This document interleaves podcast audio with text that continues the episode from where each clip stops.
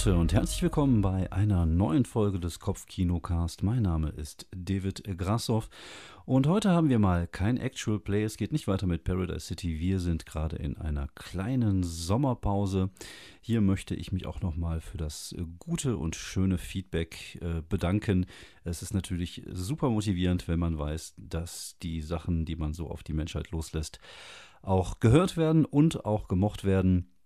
Und wir versuchen stets unser Niveau zu halten, vielleicht sogar noch besser zu werden. Wie gesagt, wir haben jetzt auch äh, den einen oder anderen Gast an der Angel und hoffen, dass wir da vielleicht schon die ein oder andere schöne Folge vorproduzieren können, sodass es dann so hm, Ende August wieder losgehen kann mit Paradise City, mit Staffel 2, damit ihr endlich erfahrt, wie die Abenteuer von Michael Woodman weitergehen. Ja, weiterhin ähm, habe ich auch noch ein paar andere Ideen. Äh, wie gesagt, ich spiele schon lange mit dem Gedanken, mal eine äh, ordentliche Geister- oder Monsterjäger-Serie im Ruhrpott spielen zu lassen.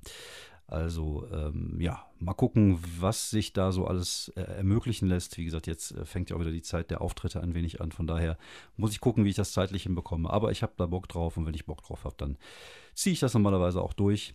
Und ähm, heute gibt es aber tatsächlich mal keine Folge, die irgendwas mit einem Actual Play zu tun hat, sondern es ist ein kleines Review, was ich jetzt gerne aufnehmen möchte. Ich möchte nämlich gerne sprechen über das Shadows and Showdowns von City of Mist. Es äh, gibt die Möglichkeit, diese beiden, äh, die beiden Bücher, nämlich Shadows and Showdown und ähm, Stories of Night Pain heißt das, glaube ich, das ist die, das, äh, der Kampagnenband, sich jetzt schon vorzubestellen in den USA bei, äh, bei dem Verlag selber, bei Son of Oak. Und das habe ich getan. Ich habe mir diese beiden Bücher schon mal äh, bestellt, damit ich sie vielleicht irgendwann Ende Juli, Anfang August bekomme und habe dann dafür aber auch schon beide PDFs bekommen. Das heißt, ich habe beide Bücher schon auf dem Rechner. Ich habe mir das Shadows and Showdowns schon zu Gemüte geführt und äh, ja, das, das Kampagnenbuch ähm, ja, wird irgendwann auch bestimmt mal kommen, aber das ist halt schon ein ziemlicher Brocken und da muss ich mich auch ein bisschen einarbeiten. Und wie gesagt, die Zeit, und äh, ja, mal gucken, mal gucken, wann ich es hinkriege, wann ich es hinbekomme. Aber Shadows and Showdowns habe ich mir schon mal durchgelesen und kann darüber zumindest ein bisschen was erzählen. Ich würde es gerne einfach so chronologisch durchgehen, diese einzelnen Kapitel und euch ein bisschen erklären, was ihr da findet und ob es sinnvoll ist, das zu benutzen oder welchen Sinn dieses Buch überhaupt ergibt. Ob man es haben muss als City of Mist Player oder ob man das äh, getrost nicht bestellen sollte. Also das äh, werde ich am Ende natürlich in, in einer Art Fazit äh, zusammenfassen. Und ähm, ja, ihr wisst sicherlich, dass ich ein ziemlicher City of Mist Fanboy geworden bin in den letzten Tagen und Wochen, natürlich auch durch diese Actual Play-Geschichte und einfach dadurch, dass mir dieses System sehr, sehr gut gefällt. Ich bin momentan eh ein bisschen näher an PWTA gebaut an, als an anderen Spielen, einfach weil mir das System entgegenkommt, weil ich sowas gerne leite und äh, weil ich nicht so viel Zeit habe, mich da auch in riesigen Regelpakete irgendwie einzulesen. Und von daher liegt mir das ganz gut. Und da ja, lag es natürlich nicht fern, dass ich mir diese Bücher habe besorgt. Und äh, wie gesagt, jetzt spreche ich ein wenig über Shadows and Showdowns. Es ist ein ziemlicher Brocken geworden. Ich weiß jetzt gar nicht, wie viele Seiten das Ding insgesamt hat. Ich kann mal gucken. Ich habe nämlich gerade die, die PDF vor mir geöffnet. Da kann ich mal gucken. 312 Seiten sind es. Also ist schon ein ordentlicher Brocken geworden. Ähm, sieht natürlich hervorragend aus. Ich äh, hake das direkt am Anfang ab. Ich finde, die Bücher von City of Mist, auf City of Mist sehen einfach alle wirklich, wirklich sehr, sehr toll aus. Das Artwork, ähm, die Bilder und, und all die Sachen, die gefallen mir äußerst gut. Und da ist natürlich ähm, bei äh, Shadows and Showdowns ja, das, das ist der gleiche Stil, das sind die gleichen Zeichner und es macht halt einfach wirklich Spaß, das zu lesen und es macht auch Spaß, es auch im Schrank stehen zu haben. Also ich freue mich darauf, dass es halt irgendwann mal in meinem Schrank stehen wird, neben den anderen Büchern, die ich mir da jetzt schon alle so zusammengekauft habe von City auf Mist. Wie gesagt, die sehen wirklich überragend aus. Ich mag diesen Stil. Ich finde, äh, die Bilder geben einem sogar Inspiration oder inspirieren einen zu Ideen und das ist natürlich immer mitentscheidend, äh, bei so einem Pen and Paper Rollenspiel. So, also ich habe jetzt hier dieses PDF vor mir, ich habe das in den Table of Contents vor mir und ich erzähle jetzt ein bisschen, was da alles so los ist. Es fängt an mit dem Kapitel Nummer 1, If Dreams Could Kill und da geht es äh, um Erweiterungen zum Charakter. Also da gibt es neue Möglichkeiten, um seinen Charakter zu erweitern. Es gibt am Anfang ähm, ja das sogenannte ähm, Theme Kit, also das, äh, die Möglichkeit, sich selber ein Themenbuch zusammenzubauen. Und ja, ich hatte ja auch schon äh, mal mit, dem, mit der Idee gespielt, wie cool ich es fände, wenn man aus City of Mist eine Art Universalsystem machen könnte. Und das ist natürlich schon so ein bisschen ein Schritt in diese Richtung, dass man jetzt selber anfangen kann, sich seine Themenbücher zusammenzubauen. Das ist in zwei, drei Seiten eben kurz zusammengefasst oder beziehungsweise sogar in anderthalb Seiten zusammengefasst, wie könnte so ein Themenbuch aussehen, was muss da alles rein und so, so, eine kleine, so ein kleiner Leitfaden in, in Richtung, äh, wie man sowas selber bauen könnte. Und dann kommen wir auch gleich zu den neuen Themenbüchern. Es gibt nämlich auch hier wieder neue Themenbücher. Es gibt, ähm, soweit ich das überblicken kann, vier Themenbücher zum Thema Mythos und zwei zum Thema Logos. Ähm, es ist so, dass diese ganzen Sachen, die in diesem Buch, die in diesem Buch drin sind, ähm, schon vorher als PDF, glaube ich, irgendwann mal schon erschienen sind. Also es ist so, es handelt sich dabei um eine Sammlung von Material, was so im Laufe der letzten Jahre zusammengekommen ist. Und da hat man halt jetzt so eine Art Sourcebook draus gemacht. Also es gibt hier verschiedene neue Themenbücher. Es gibt das Themenbuch Conjuration, da gibt es um, um Beschwörungen von Untoten, von Geistern oder was auch immer. Immer wenn man irgendetwas beschwört, kann man das jetzt mit dem Themenbuch ähm, Conjuration vielleicht ein bisschen äh, besser machen, als man es in, in den alten Regeln. Ich weiß gar nicht, was das Buch war, was man dafür benutzt hat, aber es, äh, das Ganze ist noch ein bisschen spezialisierter. Es geht ein bisschen mehr darauf ein und auch die Fragen äh, zu dem Mythos, um die Powertext zu, zu, zu finden, gehen eher so ein bisschen in diese Richtung. Und das ist schon eine ziemlich, eine ziemlich gute Idee, weil ich glaube, Conjuration ist auch so ein Ding, was irgendwie Hand und Fuß hat, dass man das mal so als ähm, separates Themenbuch auf die Menschheit los, äh, loslegt, losgibt, losmacht. Ihr wisst, was ich meine. Dann kommt das Themenbuch Destiny. Destiny ist ähm, so ein bisschen die Geschichte des, äh, des, des Auserwählten, des Chosen Ones. Also der Charakter bekommt mit diesem Themenbuch eine, ein Schicksal und es ist ein wichtiges Schicksal und durch, diesen, durch dieses Schicksal hat er halt dann plötzlich Fähigkeiten und Kräfte. Man äh, ich müsste mal überlegen, welcher Mythos da jetzt zum Beispiel äh, drin vorkäme oder welchen Mythos man mit so etwas ähm, machen könnte. Jesus zum Beispiel. Jesus wäre, glaube ich, ein ziemlich abgefahrener Mythos und äh, er, hätte wahrscheinlich irgendwas in der Art und Weise. Also da gibt es halt auch die Möglichkeit, äh, sein Schicksal festzulegen und durch dieses Schicksal, äh, was halt in dem Themenbuch äh, beschrieben wird, gewisse Kräfte zu bekommen. Dann äh, haben wir Enklave. Enklave ist ein, eine magische Ortschaft. Also es ist ein äh, ist das beste Beispiel, was mir jetzt einfällt, was glaube ich mit Magie nicht so viel zu tun hat, ist die TARDIS von ähm, von Doctor Who. Also man hat halt einen, einen magischen Ort und es kann ein Tempel sein, es kann, ähm, es kann eine Kirche sein, es kann, ähm, steht hier noch, ein Apartment sein, wo halt irgendetwas Außergewöhnliches geschieht. Und dort, ja, hat man halt die Möglichkeit, auch gewisse Powertext festzulegen. Und zum Beispiel äh, könnte man eine, eine Wohnung haben, ein normales Apartment, und wenn man die Tür aufmacht, befindet man sich plötzlich in einem der tiefsten mythologischen Dschungel, die es gibt. Und dort gibt es dann vielleicht ganz viele verschiedene Tiere, die man äh, ja dann benutzen kann für seine, für seine, äh, für seine Mission oder was auch immer. Also da gibt es schon die Möglichkeit, das kreativ irgendwie umzusetzen. Und ein paar schöne Ideen sind ja auch natürlich in diesen Auflistungen bei den einzelnen Themenbüchern. Wenn man da mal sich ein bisschen durchguckt, findet man da, glaube ich, schon das ein oder andere, was einen ein bisschen inspirieren könnte. Dann haben wir den, äh, den Familia, das ist äh, ein, ein Begleitwesen also eine Art äh, Begleittier, was man hat, ob es jetzt ein Wolf ist oder ob es ein Pferd ist äh, oder ein fliegender Gegenstand. Man muss halt natürlich gucken, dass, dass äh, es in der, in der echten Welt, also für die Leute, die nicht den Nebel durchblicken, halt schon irgendwie auch ein bisschen Sinn ergibt. Also zum Beispiel äh, könnte ein großer Wolf dann halt im echten Leben aussehen wie eine Dogge oder was auch immer. Aber da kann man sich halt so ein, ein Begleittier oder ein Begleitwesen zusammenbauen, was einen dann halt ja, während der Abenteuer begleitet und einen halt hilft und unterstützt.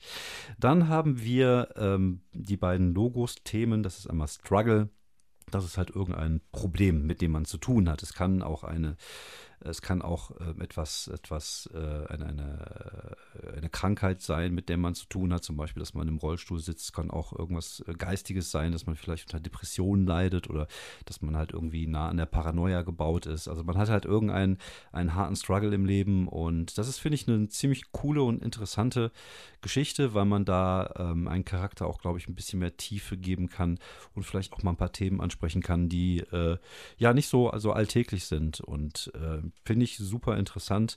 Ähm, muss man, glaube ich, ein bisschen vorsichtig mit sein, weil natürlich auch hier sensible Themen angesprochen werden können. Aber ich finde, alles in allem ist das ein, äh, ein cooles Themenbuch, mit, aus dem man halt äh, bestimmt einiges schöpfen kann. Dann kommen wir zum letzten Themenbuch auf der Seite des Logos und das ist das Turf. Themenbuch, anders als ähm, das äh, Themenbuch, wo, äh, wo man eine, eine, Klitsche hat irgendwie. Also es gibt ja dieses Zusatzthemenbuch aus dem, aus dem, aus den Grundbüchern wo man halt ein, ein, ein, Haus hat oder irgendwie eine Wohnung oder irgendwas in der, in der Richtung hat. Und anders als natürlich die Enklave, die magisch ist, ist halt Turf tatsächlich eher großräumig zu verstehen. Das ist halt deine Hut. Und äh, wie zum Beispiel ähm, Devils, wie hieß es noch bei, bei Daredevil, äh, Hell's Kitchen, genau. Und, und äh, ja, du hast halt deine Hut, du hast halt deine Leute in deiner Hut. So kannst du vielleicht auch so eine Art Gangsterboss spielen oder irgendwas in der Art und Weise. Auch das ist super interessant, kann man sicherlich coole Sachen draus machen. Und ähm, alles in allem muss ich sagen, finde ich die Themenbücher sehr ordentlich. Ähm, und wie gesagt, das eine vielleicht interessanter als das andere, aber das sind alles Sachen, die man, glaube ich, im Spiel auch relativ gut nutzen kann. Von daher von daher würde ich sagen, Daumen hoch von meiner Seite und äh, kann man was mit anfangen.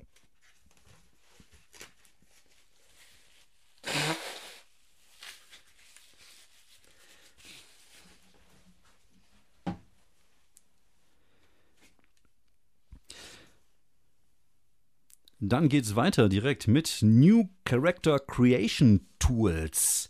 Also hier hat man die Möglichkeit, ähm, ja, ein, eine relativ schnell sich Mythos, Mythoi zusammenzubauen. Das ist halt so eine Art äh, Erklärung, wie man halt, ähm, ja, ohne jetzt sich groß, riesig Gedanken machen zu müssen, ein, äh, ein paar Mythen zusammenbauen kann, zum Beispiel als Nichtspielercharaktere oder vielleicht auch, wenn man mal eine schnelle, eine schnelle Runde machen möchte. Man, es gibt halt auch so eine Tabelle mit legendären Archetypen. Das sind halt so diese typischen Dinge wie Assassin, Ghost oder, oder äh, Knight äh, Musiker, äh, Naturgeist. Also da gibt es halt einfach dann die Möglichkeit, in so einer Tabelle zu gucken, was für Logos passen, was für Mythen passen, wie kann ich mir schnell einen Charakter zu, zusammenbasteln. Ähm, nützlich ist jetzt nichts, was ich glaube ich immer brauchen würde, einfach weil ich mir äh, meistens selber mir meine Charaktere so ein bisschen zusammenschaufel und gucke, was können die, was können die nicht. Aber ich glaube, um mal eben schnell sowas äh, auf, die, auf die Kette zu kriegen, schon doch relativ nützlich. Dann haben wir neue äh, neue äh, Erweiterungsregeln, also nein, neue ähm, Development-Regeln, um die Charaktere äh, sich weiterentwickeln zu lassen. Also es gibt die sogenannten Veteran Improvements, die bekommt man dann jetzt als zusätzliche, als zusätzliche Kästen, wenn man äh, seinen Charakter äh, aufbaut. Also wenn man diese Improvement macht, also wenn man äh, fünf äh, von diesen äh, Build-up-Punkten hat, also fünf der Aufbaupunkte hat, und dann kann man ja immer ein Improvement nehmen, wie zum Beispiel durch den Nebel sehen oder, oder ein Themenbuch verbrennen oder was auch immer. Und hier gibt es halt so ganz viele neue äh, Möglichkeiten, ähm, ja, sich, zu, sich und seinen Charakter zu verbessern. Ähm, ich muss ehrlich zugeben, dass mich die, äh, diese Entwicklungsregeln bei City of Mist ist einer der wenigen Aspekten, Aspekte, wo ich mir denke, so, das haben, hätte man sicherlich ein bisschen einfacher machen können, ein bisschen gestreamliner, wie man so schön in, in, im neuen Rollenspiel Regeldeutsch äh, sagt. Ich finde es schon ziemlich umständlich und ziemlich äh, ja, kompliziert, muss man schon fast sagen. Also es gibt da mehrere Möglichkeiten, sich zu steigern. Man kann die eigenen, man kann die, die einzelnen Themen, die einzelnen Themenbücher verbessern. Man kann Themenbücher verbrennen, andere dazu nehmen, dann kann man sich aber nochmal improven und dann irgendwie. Äh, und das ist halt schon das hätte man sicherlich schon ein bisschen einfacher und ein bisschen äh, schöner machen können. Wobei diese Improvement, die man hier findet, die finde ich schon ziemlich cool. Das sind halt einfach meistens so neue Moves, die man, die man hat oder neue Extrafähigkeiten, die Moves verbessern. Und das macht auf jeden Fall Sinn und ist auch cool. Aber die hätte man sicherlich auch irgendwie anders einbauen können, das Ganze ein bisschen einfacher zu machen, dass man einfach sagt, okay, äh, wenn man irgendwas improven möchte, dann kann man sich entweder so eine Art Feed aussuchen. Also ich nenne die Dinger jetzt einfach mal Feed, äh, so eine Art Feed, oder man kann halt neuen Power Tag dazu nehmen oder man kann das machen. Und ich glaube, das, das hätte man ein bisschen verein, vereinheitlichen können. Und das ist tatsächlich einer der wenigen Aspekte, die mir bei City of Mist nicht so wirklich gut gefallen. Und ich äh, bin mal gespannt, wie die das wirklich machen, wenn sie, ähm, ja, wenn sie irgendwann mal ein, ein, Universalsystem daraus machen, weil da finde ich das, glaube ich, auch recht schwierig mit Themenbruch verbrennen, verbrennen und diesem, dieser Balance Logos-Mythos, was ja hier durchaus Sinn ergibt. Aber äh, bei einem universellen Spiel weiß ich nicht so ganz genau. Aber vielleicht, äh, ja, wir werden es vielleicht irgendwann mal sehen. Was ich allerdings ziemlich cool finde, ist hier, es gibt noch mal einen ganz kurzen Abschnitt, das nennt sich ähm, The Extra Theme Arsenal. Also es gibt ja die Möglichkeit, ähm, ja, äh, so, solche äh, neuen Themes, also Bonus-Themes auch zu bekommen. Das ist ja auch so ein Ding. Man kann ja auch noch so Bo Bonus-Themenbücher dazu nehmen. Das sind immer die Alliierten, einmal die Base of Operation, genau, das HQ und einmal ein Fahrzeug. Das sind ja die drei, die in dem Grundbuch drin sind. Jetzt erweitert. Ähm, Jetzt erweitert man das noch durch äh, zum Beispiel Relikte oder Familiar. Das, hat man, das heißt, man hat jetzt die Möglichkeit, äh, zum Beispiel sich ein Relikt, also einen magischen Gegenstand oder vielleicht sogar ein Familiar als Bonus-Themenbuch dazu zu holen. Das bedeutet, wenn man halt die, irgendwann die Möglichkeit hat, sich regeltechnisch das zu holen, kann man das machen. Oder, was ich ziemlich schön finde und was wir jetzt auch bei, ähm, bei unserer äh, kleinen Actual Play-Reihe gemacht haben, ist, dass man so eine Art narratives Bonbon herausgibt am Ende von einer Staffel und dass der Charakter dann die Möglichkeit hat, zum Beispiel im Fall von Mike Woodman, ein Relikt zu bekommen und das ist dann halt so als Bonus, ähm, als Extra-Thema für seinen Charakter, was er halt dazu bekommt, ohne dass da jetzt irgendwie innerhalb der, der Logos- und Mythos-Geschichte sich da noch viel verändert hat. Und das finde ich tatsächlich ziemlich, ziemlich cool. Ähm, das gefällt mir sehr gut und deswegen haben wir das natürlich auch gleich benutzt. Ähm, dann kommen wir zu einer riesigen Sammlung von Dingen. Das finde ich halt äh, tatsächlich auch ziemlich cool. Ich mag halt einfach Sammlungen von Dingen. Äh, hört sich komisch an. Äh, ich habe auch viele Rollenspieldinge im Schrank, aber nein, das meine ich tatsächlich nicht. Ich meine, ich mag zum Beispiel auch so Monsterbücher. Ich mag so Bücher mit vielen coolen Gegenständen und so ein Kram. Ich mag halt einfach Sammlung von Dingen. Das ist, ist wirklich so. Und jetzt kommen wirklich viele. Es gibt eine ganze Latte an Reliquien, also an Relikte. Relikte? Reliquien, Reliquien ist, glaube ich, was anderes. Äh, eine ganze Latte an, an Relikten, die vorgestellt werden. Zum Beispiel, was haben wir hier? Apple Pie of Ruin Receipt. Also irgendwas mit Apfelkuchen und das ist halt irgendwie das. Ähm, das Gift in Schneewittchens Apfel, was da als Mythos drin sitzt. Und äh, was haben wir denn noch irgendwie? Und es gibt halt so eine ganze Reihe an verschiedenen Gegenständen mit den passenden Power-Tags, mit den passenden äh, Mysteries, mit dem passenden äh, Weakness-Tag, wo man halt, äh, die man halt benutzen kann als, als Relikte für seinen Charakter, als festes Relikt oder zum Beispiel als Themenbuch. Und das sind irgendwie so, keine Ahnung, so neun, zehn Stück sind davon da drin.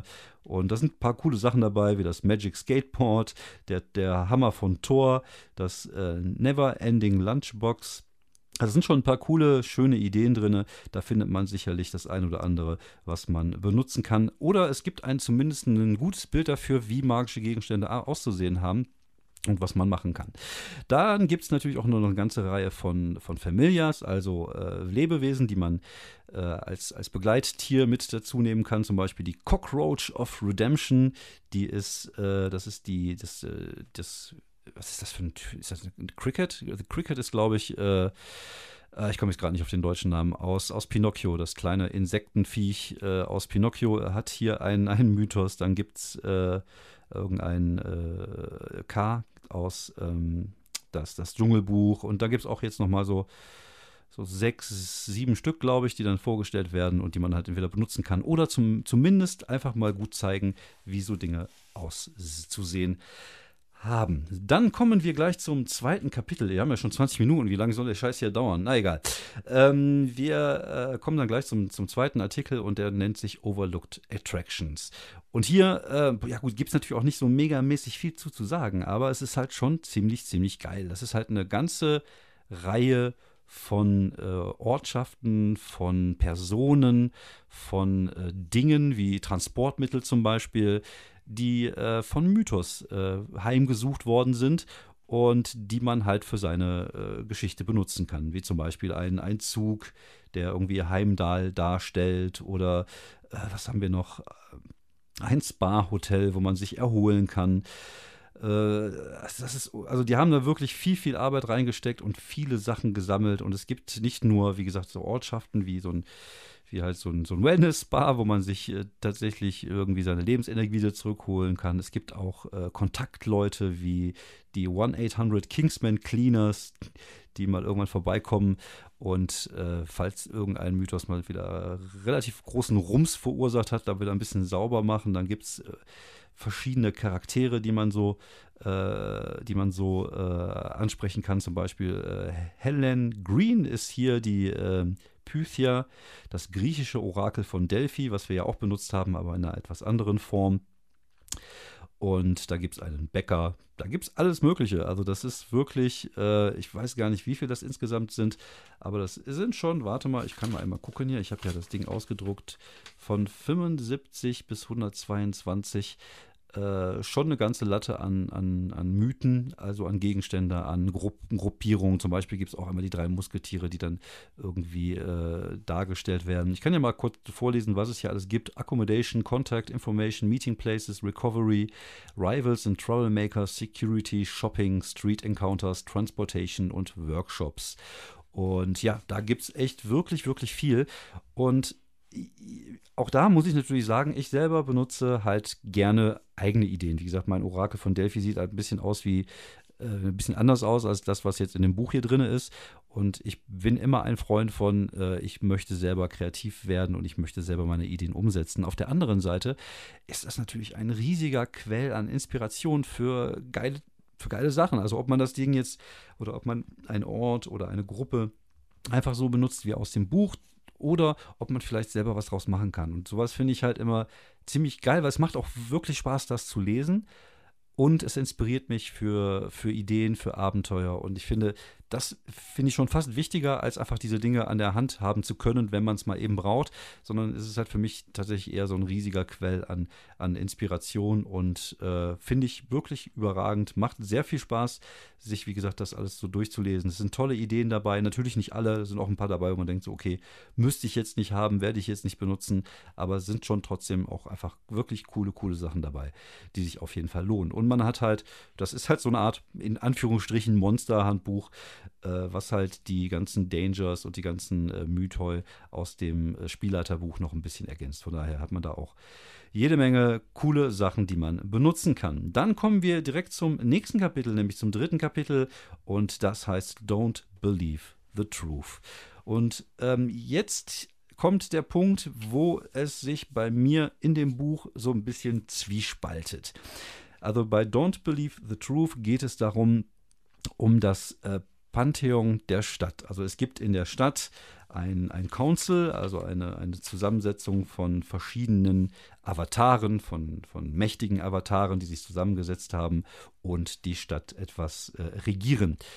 Ähm, ja, ist eine nette Idee, werde ich persönlich jetzt nicht benutzen. Aber auch hier ist natürlich so, dass jeder von diesen, von dieser, von diesen äh, Avataren ähm, vorgestellt wird. Und es gibt halt viele, viele Ideen, wie man den Avatar auch innerhalb seiner Abenteuer umsetzen kann oder benutzen kann, ohne dass man, dass man ihn wirklich äh, jetzt innerhalb von einem Council oder von, von so einer Art Rat der, der Avatare äh, benutzen muss. Und es gibt dann halt einfach jeder, jeder von diesen Avataren, die natürlich super mächtig sind, würden einen hervorragenden, äh, einen hervorragenden Endprotagonisten abgeben, würden und, und, und, und es gibt ja auch, jeder von denen hat Ideen für Mysterien, hat Ideen für Dangers, also es gibt, jeder hat auch seine, seine Handlanger sozusagen und äh, da gibt es auch Ideen für, für Abenteuer und, und zeigt so ein bisschen auf, wie dieser einzelne Avatar tickt.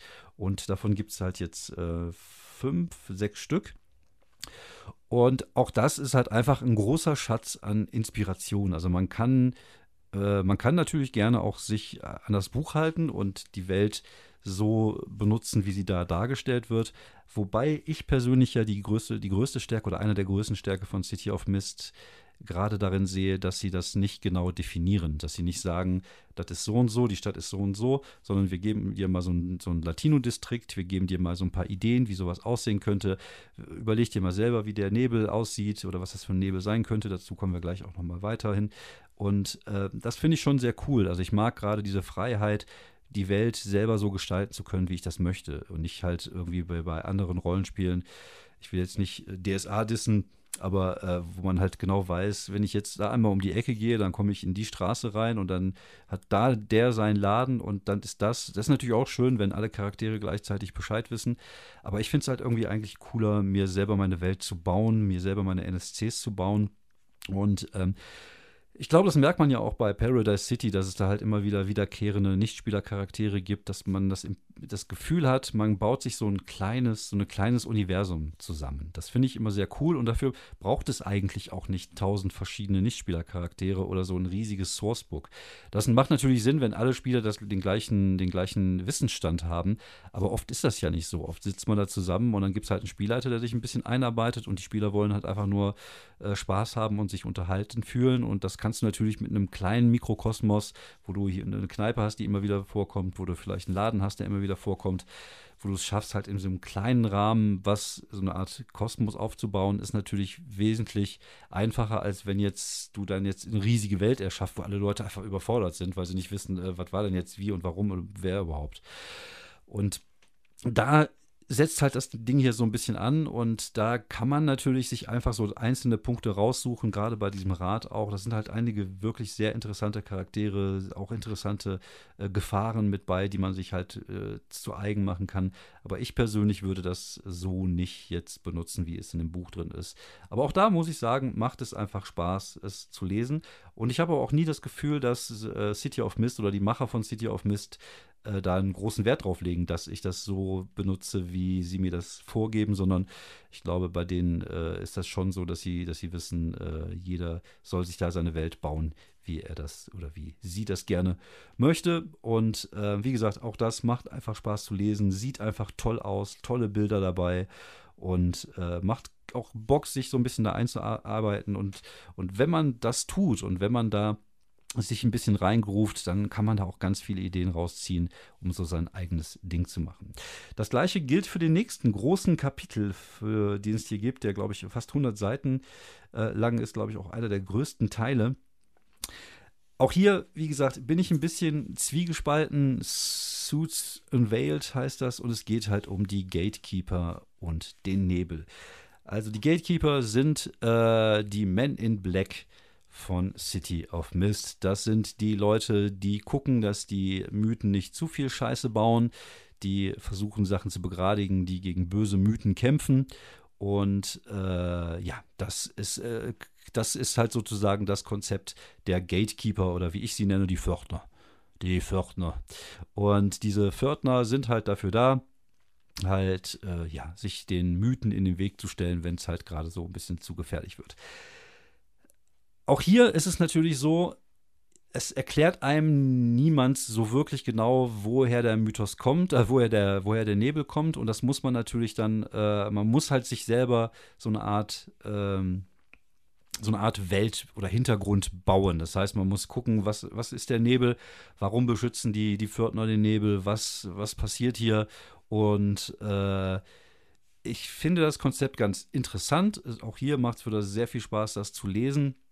Und ähm, ich weiß aber nicht, ob ich dieses, dieses Konzept der Gatekeeper unbedingt jetzt für meine Kampagne oder für meine Kampagnen nutzen möchte. Äh, hier ist es so, dass es sehr, sehr viel und sehr gut erklärt wird, wie dieses ganze Ding aussieht. Und es ist wirklich so, also man muss sich, man kann sich das komplett wie Men in Black vorstellen. Also das ist halt wirklich so eine, uh, so ein, äh, so ein Büro, die haben irgendwo ein Bürogebäude, da gibt es halt verschiedene Abteilungen, da kann man von alles, da kann man auch der, der Typ, äh, der Bürohengst sein, man kann irgendwie im Export, Import, Versand arbeiten oder was weiß ich. Und äh, man wird dann irgendwann rausgesucht, wenn man vielleicht den Nebel durchblicken kann kann und äh, vielleicht hat man ja auch so dieses, äh, es gibt hier so eine Art äh, Fähigkeit, ich glaube, das Shrouding heißt das, um den äh, Nebel zu benutzen, um, sie, um es gegen Mythen einzusetzen, damit die auch mal so eine Chance haben, gegen so einen Mythos zu kämpfen. Viel, und dann wird man von der Straße rausgesucht, wird trainiert und das ist halt so ein bisschen dieses Kingsman oder, oder Men in Black äh, halt wirklich als Konzept äh, ausgearbeitet. Und es ist halt wirklich cool ausgearbeitet. Es gibt hier, wie gesagt, äh, verschiedene Möglichkeiten, wie man mit dem Nebel umgeht. Dann gibt es halt äh, Leute, die können irgendwie diesen Nebel in die Technik mit einbauen und daraus Gegenstände machen, um Mythen zu bekämpfen. Also die haben sich ja schon sehr viel Arbeit reingesteckt. Die Frage ist halt wirklich, will man das benutzen oder will man es nicht benutzen? Oder will man es vielleicht sogar benutzen als, als das, was es ist? Das sind halt einfach irgendwelche Typen im Hintergrund, die man immer wieder mal auftauchen sieht, die mysteriös bleiben sollten und äh, die sich manchmal den Charakteren ins Weg, in den Weg stellen, die manchmal auch vielleicht helfen.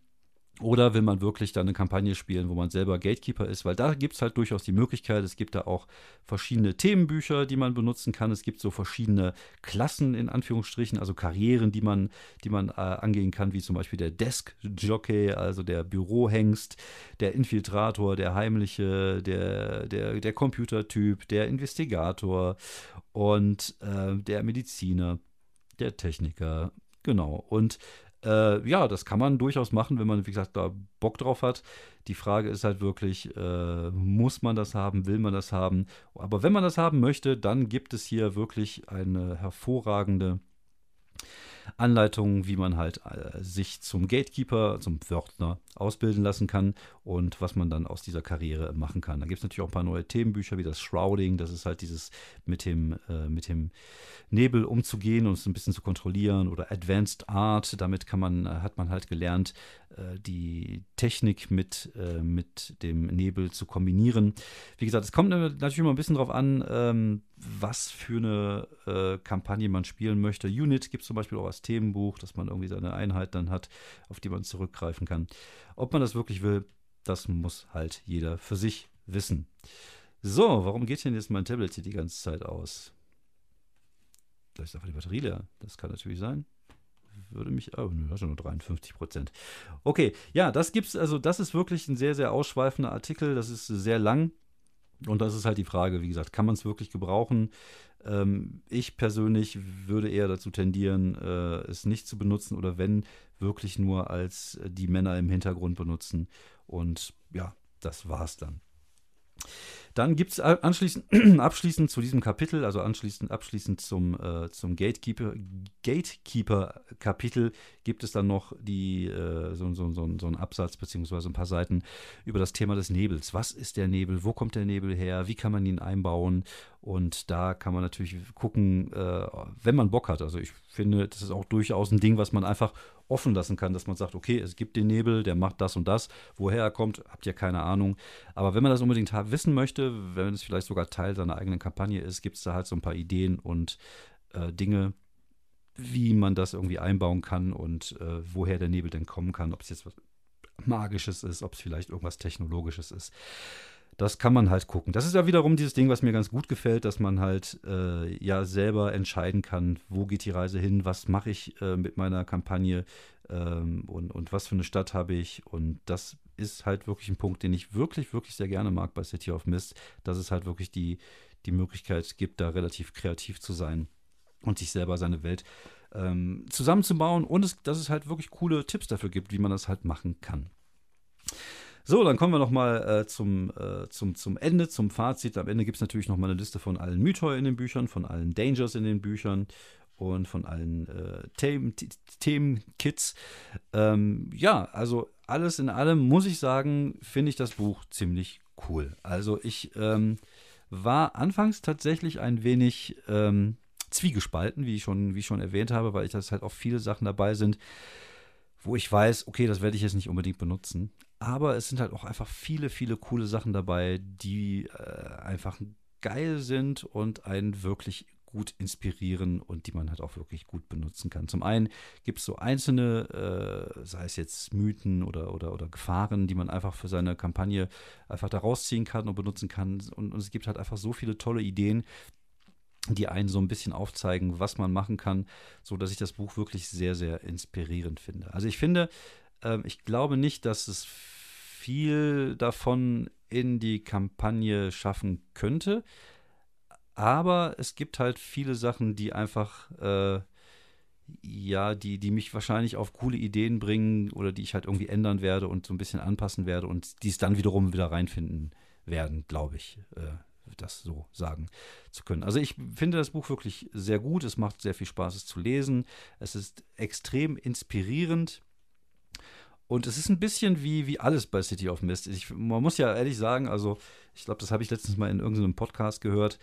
Ähm, City of Mist, wenn man wirklich die kompletten Regeln äh, runterbricht, kommt man, glaube ich, auf elf Seiten. Und äh, so ist das. Es ist ja ein regelleichtes System. Und wenn man äh, natürlich jetzt noch ein paar Sachen dazu nimmt, wie die, äh, wie die Entwicklung der Charaktere und so, kommt man wahrscheinlich auf ein paar mehr. Aber es ist halt ja eigentlich ein super simples System und das ist aber schon ein bisschen aufgebläht. Allein schon durch diese, durch diese beiden Bücher, die wir haben. Äh, ich habe mir jetzt auch das äh, Originalbuch geholt, also die erste Ausgabe dieser 520 äh, Seitenbrocken.